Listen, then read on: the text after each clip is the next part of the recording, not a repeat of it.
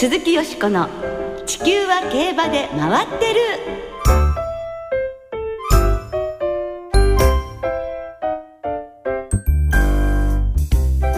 皆様こんばんは。お元気でいらっしゃいますか？鈴木よしこです。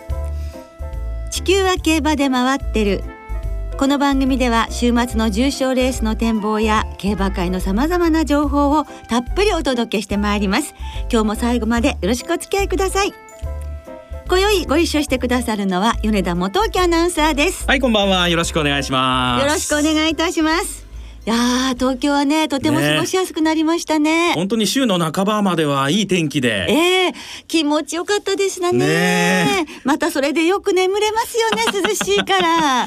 もうねね。8時間とか11時間寝ちゃうそんな眠れるんですか、はい、羨ましいですね。疲れがどっと出てるんでしょう、ね、私は寝ても6時間ぐらいですからね。まあ目覚めてしまうんですよ。まあ勤勉なんじゃない。いやいや体力がないのかもしれませんけども。いやいややることがいっぱいあるんです。どうしたらそんな眠れるんですか？うん、ほうけてんじゃないでしょうか。そんなことはないと思いますけどでもね、そういう方もいらっしゃると思いますし、ええ、お馬さんたちもね、涼しくなって体が楽なんじゃないかなって思うんですが、そうこうしているうちに来週はもう秋の G1 第1弾、スプリンターズステークスが行われます。いよいよ G1 シリーズ突入ですね。はい、まあ私としてもですね、去年の秋の G1 は馬券の調子が良かったんで。えまたここで復活したいところでございます。まあそうです。そんなに去年良かった。G1 だけは当たるっていうね不思議な現象が起きたんですよ、えー、そんな話題がねあったような気もいたしますけど。ねね楽器にかける気持ち大きいですね。さあそのスプリンターズステークスなんですが出走予定の香港のリッチタペストリー1000番7歳の馬が昨日来日いたしました、香港のスプリント路線というのは本当に層が厚いですよね、はい、昔からね、えーでこのリッチタペストリーなんですが、まあ、小馬になって力をつけた馬でありまして、ええ、アメリカでも G1 を勝っていてそうなんですよね。ドバイの国際競争でも2着に入ったり3着に入ったりと頑張っている馬でございます、はい、はい、あとは日本の馬場への適正ということですね、そしてなんと、ええ、騎乗安城が。そうなんですよ。ルメール騎手、ね、ということですね。ですから日本馬にとっても強力なライバルとなりそうで、はい、あなたってはいけないと思います、ねそして今週は残念なニュースありましたね。日本の代表として3歳児に凱旋門賞にも挑戦しました。一昨年のダービー馬絆が引退することが20日発表されました。右前頸部不全腹筋炎が判明したということで現役続行を断念して首謀入りすることになりましたねこれからもう復帰を楽しみにしてたので、ね、とても残念ですけれどもね。思い出はたくさんあると思いますけども。もちろんダービーも素晴らしかったんですけれども3歳で挑戦したニエル賞ですね凱旋門賞前哨戦として。でここでね、まあ、日本のダービー馬が3歳で向こうに渡るってそしてここまでできるっていうことも素晴らしかったんですが日本のダービー馬とイギリスのダービー馬がそのダービーを制した年にフランスの舞台でぶつかるっていうそんなこともう二度と見られないかもしれないじゃないですか。貴重でしたよね。はい、私こんなことがね来てるうち見られて本当に幸せだって思いましたからね。それからあの、はい、私以前よしこさんとご一緒させていただいた時、ええ、およそ2か月ぐらい前だと思うんですが、え、ちょうどエピファネイアが引退を表明した時にご一緒させていただいたんで、まあ同じ世代じゃないですか。ダービー2着で菊花賞ですもんね。そうですよ。でその時ダービーで勝ったのは絆ですから。あらら。ちょっとねこの世代一つの時代が終わりかけてるかなっていう残念な気持ちもあります。しかし、おバットしかし。何です？さつき商売がいるじゃないですか。ロゴタイプですか？タイプですよ。今週頑張ってほしいですよね。ねこの二頭の分も頑張ってもらいたい。そうですね。ね本当ですよね。そして絆にはね、これからは守護馬として活躍してもらって、絆を超える産区、また凱旋門賞にね、出走する生の出現を誕生を期待したいと思います。はい。さてこの後の特集コーナーはよしこさんと木和田アナウンサーの進行でお楽しみください。鈴木よしこの地球は競馬で回ってる。この番組は JRA 日本中央競馬会の提供でお送りします。鈴木よしこの地球は競馬で回ってる。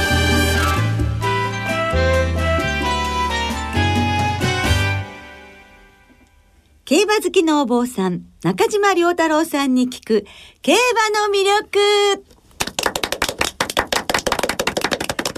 ということで、先週に引き続き今週も競馬好きのお坊さん、中島良太郎さんをスタジオにお招きしてお届けしてまいります。はい。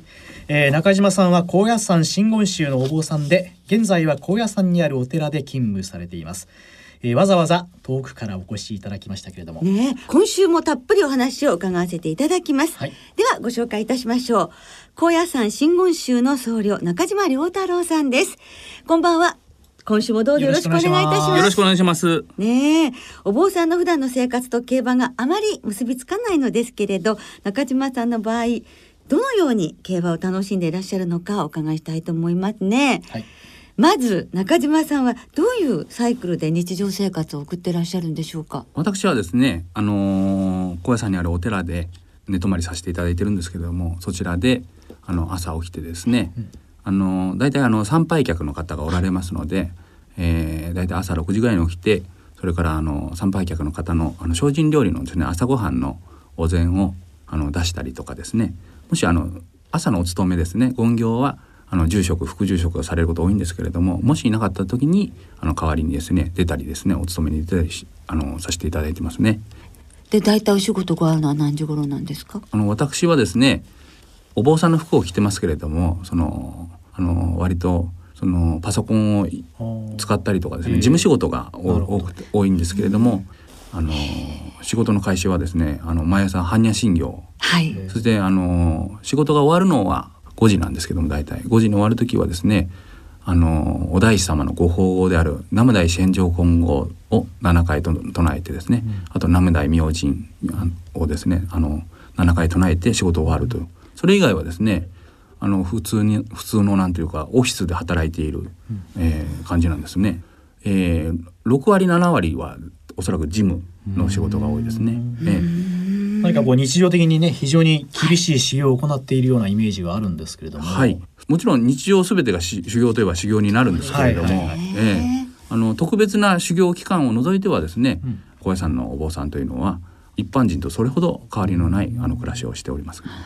もうですからもともとがほらもうピシッと芯が通って朝6時に起きてもう今日上げられてっていう、はい、そういうところからちょっと私たち凡人とやはり違うやはりピリッとした寝坊してくるおばさんとかいるんですかね。いやもちろんあの私の場合はあの起きれない時もございます ありましたね、それもありですか、えー、えー、そんなにそのその凡人とは違うというほどかしこまったものではないと思うんですけどね。あのやはりお坊さんも人間ですし、えー、基本的には皆様あの真摯にあのお勤めに出て高野山のお山をお守りになっていますね。ねやっぱりちょっとやっぱり厳かなね、ね感じがしますよやっぱり。はいそうです。ピシッと背中伸びてる感じがするんですが、はい、そうするとお休みは土日なんですか？そうですね。私は団体職員なのであの普通にお休みも頂戴しますけども。えー土日が休みとは限らないんですけども私はあの土日になるべくお休みいただいて あのやはりその あの馬券を、はい、買いに行くことがございます。はい、はい、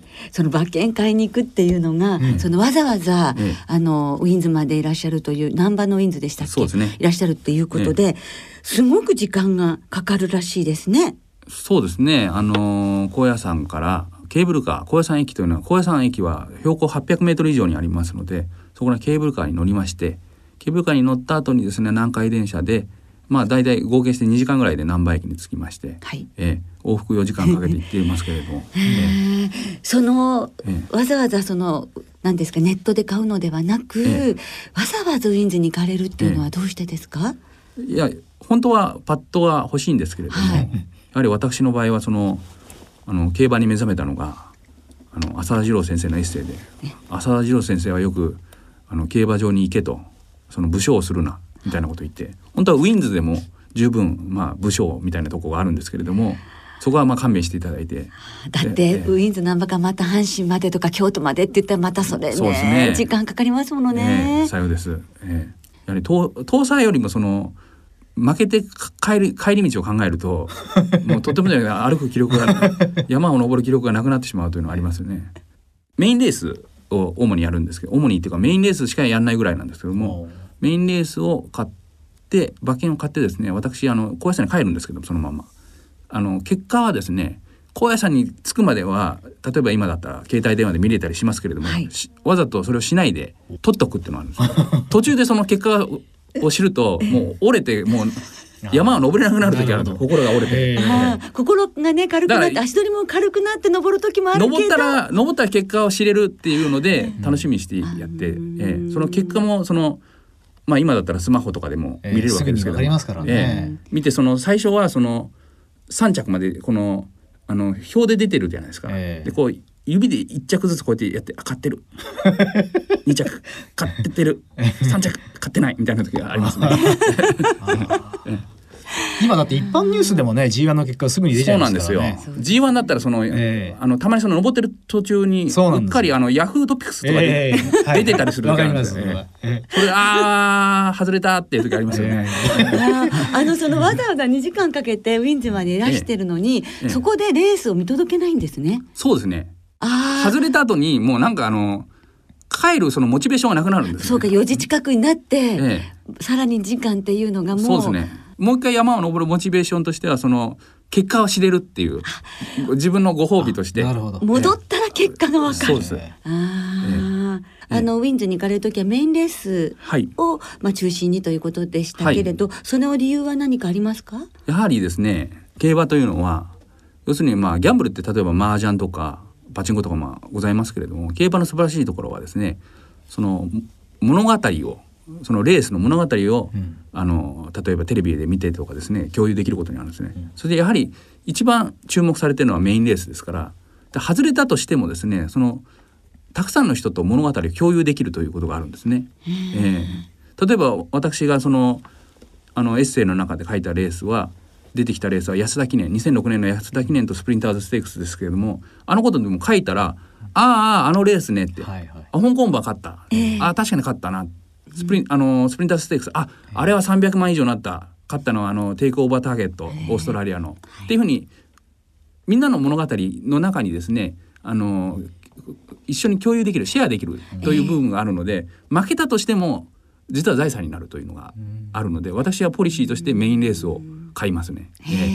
一つのレースに集中できるってのはすごいですよね。そうですね例えば一つ買ってはい次のレース次のレースっていうふうに思いがちなんですけど、ね。ぼ私はなんないですねあ。ーええあの父の漫画じゃないですけども、あの一試合完全燃焼、一レースそこで出てくるそうですねですか。あ。えーえ一レース完全燃焼で、ええだから種銭のすべてを一レースに、ええなるほど。あのそういう込めますね。最近あるいはこれまでの会心の予想ありますうか、ん。私はそんなその会心の予想ってないんですけども、キンランドカップがはい。最近当たったんですけども、はい。浮世の風。浮世の風。はい非常に仏教的な名前で私は気に入ってるんですけれどもあの単勝で29倍ついていたんですけども、ええ。ええ。私これをあのちょっとあのまあ5,000円ほどいただいたんですけれども、ええ。ええ。ただねいただいたという。いただいた、ええ。そうですよ、ええただなんでもっと買わないんだろうって 当たったら当たったで思うんですね。ええ。ああ修行を積まれていても、ええ。やはりやはりそこはそうなんですよね、ええ。だからあのー外れたらなんであんなに買ってしまったんだろうって思うんですよね。もちろん、え当たったら当たったらですね、なんでもっと買ってこないんだろうともっと普段外れ馬券買ってるのにって思ってしまうんですね。やっぱりその人間の限りないその煩悩とあの嫌がおうでも向き合うというのがですねやはりこの競馬のあの一つのまあ良さでもあるしあ味ですよね。ですからねちょっとやっぱり競馬って修行みたいなところね本当にあると思うんですよ。すね。えそういう意味で自分との戦いってありますよね、ええそうですね。でどんなに考えたってままならないわけじゃないですか。すね。だから私はもっとは若い子供の時から競馬させたらいいと思いますけどね。もうね。ちょっとそれもまああれですけれども。世の中ままにならえないんだな、思い通りにはいかないんだなということを学べるのでは私もそれは思うんですね。あの競馬は外れた時に思うのはやっぱ人類ってまだこんなもんなんだなって。ええ毎毎週毎週そのあのサラブレッドたちからですね問題を出されて、えあの高度な知能を持っている霊長類ヒト科がですねなんと外れるという当たる当てることができないというままならないなというその人間の小ささがあ分かる学問だとも思いますね。えさあそんなあの中島さんにとりまして競馬というのはどういう存在なのでしょうか、えうーんもうなんていうか自分のまあ一部というか結構切っては切れない部分があるんですけどもやはりその人間の小ささであったりですねその運不運ですねここで例えば当たったら嬉しいんですけれども当たったことでまた逆にその不幸を招くこともありますから人間というのは。当たった時にはですねあの人間の幅が財布の幅も広広がりますし人間の幅も広がったような気がしますけども負けたら負けたですね今度は人間が深くなるような、ええあのまあ負けの味を知れば知るほどですね割となんていうかしみじみとあの悟れるものが多くてですね私がエッセイで書いたようなこともですね大抵は勝った時よりも負けた時に気づかされたことが多くてですね、うん。やはり人間って勝った時はですねあぐらをかいてしまうんですけど負けた時にですね財布の中が空になった時に何かであの埋めようとするんですね。だから私は負けたら中国語の単語を覚えようとかですね、はいあのそれなりのものをですねあのあの自分で得ようと努力しましたので、だからあの、まあ、人生の修行のようなところがございますね競馬は。なんか眼蓄がやはりそうですねありますね。あの本当にあの講話を伺っているような感じがいたしましたけれども、まだエッセイをお読みでない方は優春の昨年の12月号です。競馬好きのお坊さん的幸福論。優秀エッセイ賞グランプリ受賞作です。ぜひあのお読みになっていただきたいと思いますね。またぜひあの、はいえあのいいお話を聞かせていただきたいので、はいスタジオにも遊びにいらしてくださいよろしくお。願いします。どうもありがとうございました。ありがとうございました。ありがとうございました。今日のゲストは高野山真言宗の僧侶で高野山にあるお寺にお勤めの中島良太郎さんでしたどうもありがとうございましたありがとうございました。以上2週にわたり競馬好きのお坊さん中島良太郎さんに聞く競馬の魅力お届けいたしました。鈴木よしこの地球は競馬で回ってる。ここからは週末に行われる重賞を展望していきます。その前に先週の重賞を簡単に振り返りましょう。はい。三冠最終路線に向けてえ重要なレースが行われましたが、はい。まずローズステークス7番人気のタッチングスピーチが直線で目の覚めるような末足を見せて春の実績馬を撃破しました、はい。牝馬三冠最終戦秋華賞に名乗りを上げました。さあ一方セントライト記念ですが6番人気の北サンブラックが直線で逃げたミズエリアンとの競り合いを制して優勝。重賞2勝目を挙げました。はい、体重は増えてましたけれども、よりかっこよさが増したというような印象でしたね。表彰台で大きな声援を受けたオーナーの北島三郎さん、サブちゃんは、次こそ勝ったら歌えよと G1 勝ったら生歌宣言いいですね。なさいましたね。次の目標は菊花賞という楽しみでございますね。はい。さあ、先週のよしこさんの予想はどうでしたでしょうか？くくくくローズステークスは本命がトーセンビクトリー。セントライト記念は本命サトノラーゼンだったのであ残念ながらでございました。ねえ秋も本当そろそろ当てたいです、頑張ります。さあ、今週はですね、はい。日曜日に中山でオールカマー、阪神で神戸新聞杯が行われます。はいでは早速オールカマーから展望していきましょう。はい一着馬に秋の天皇賞への優先出走権が与えられるこのレース、島の2200メートルの G2 の競争です。では今週もレースのデータをチェックしましょう。どや大阪名物パチパチパンチオールカマーの過去10年のデータをご紹介しましょう。1番人気の副勝率は6割。2番人気は7割で上位人気は堅実。2桁人気は1頭しか馬券になっておらず大穴狙いじゃ。しまったしまった。島倉千代子前走を見てみると G1 を使っていた馬が断然の好成績で副勝率はなんと5割以上。性別ではボバの成績が圧倒的。牝馬狙いじゃ困った困ったコマードリー姉妹というわけでマイネルフロストでびっくりしゃっくりごゆっくり。山本でした。うーんチューイングボーン。ということでこうきましたか。パチパチパッチですかね。え。え島木ジョージさん。できましたよ、ね。マイネルフロストでございますね。そうですよ。マイネルフロストですよ。はい、参考なさっていただきましょう。はい。なんかね、体がずいぶんしっかりしてきたということですからね、小番になって。うん、期待できる島木さんじゃなくてね。島木さんじゃ、島木さんぐらいになったら、あそこパチパチパチで体が強くなっちゃっった。そういう話じゃない。そう。マイネルフロストですね。それだとちょっと太めだと思います。失礼いたしました。失礼いたしました。中山はですね、はい。えー金曜日の時点で予報を見たら雨マークがねどうやらなかったんで、よかったですよね。その辺は良かったですね。ええ。まあ今日もね雨降りましたけれどもね。ね。まあこれだと週末ははそう心配はね、なさそうですね。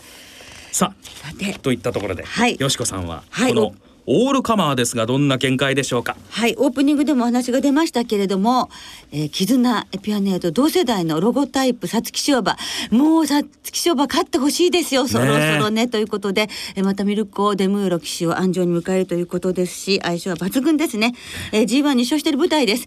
もうここでちょっとロゴタイプ勝つというところを見たいということで、ね、ロゴタイプが本命です。そしてあ、あのー、他には湘南パンドラヌーボレコルトマイネル・ミラノということで、うん3番4番5番6番のボックスのマレンでいきます。なるほど。はい。米田さんはいかがですか？私はですね、ええ、ミトラにしたいと思います。ミトラ、ええ、まあちょっと狙っていきますね。そうですね。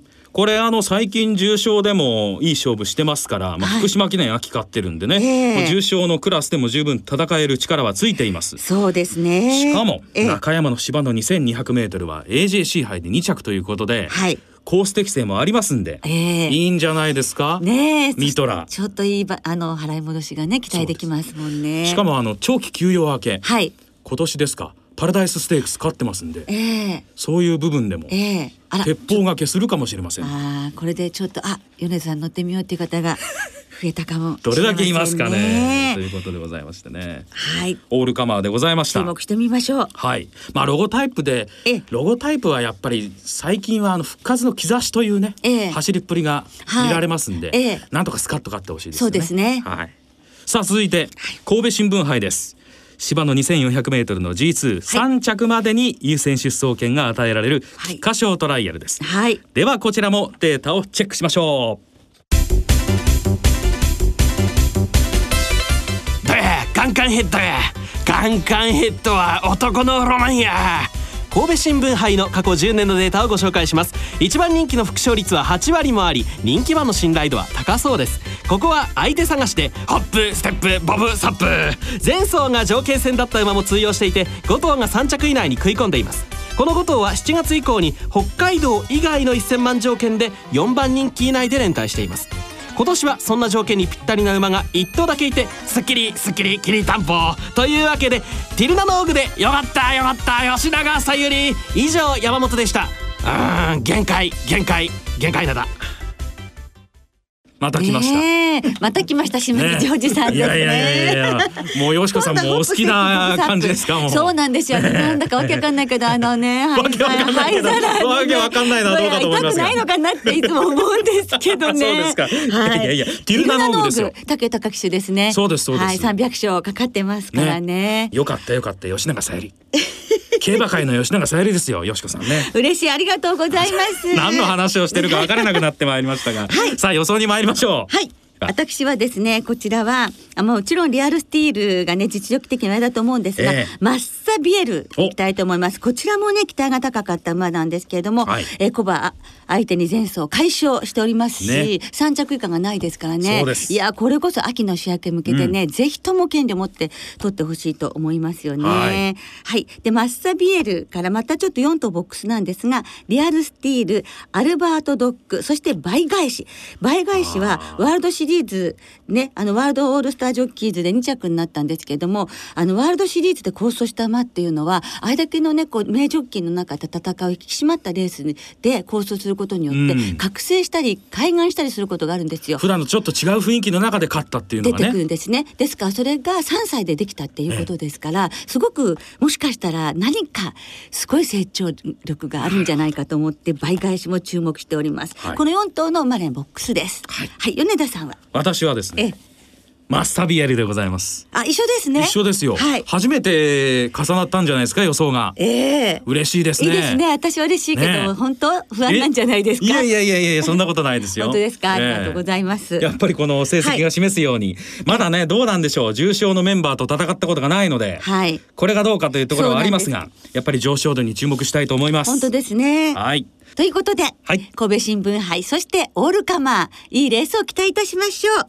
来週は G1 スプリンターズステークス、シリウスステークスの展望を中心にお届けいたします。お聞きの皆さんの予想もぜひ教えてくださいね。お待ちしています。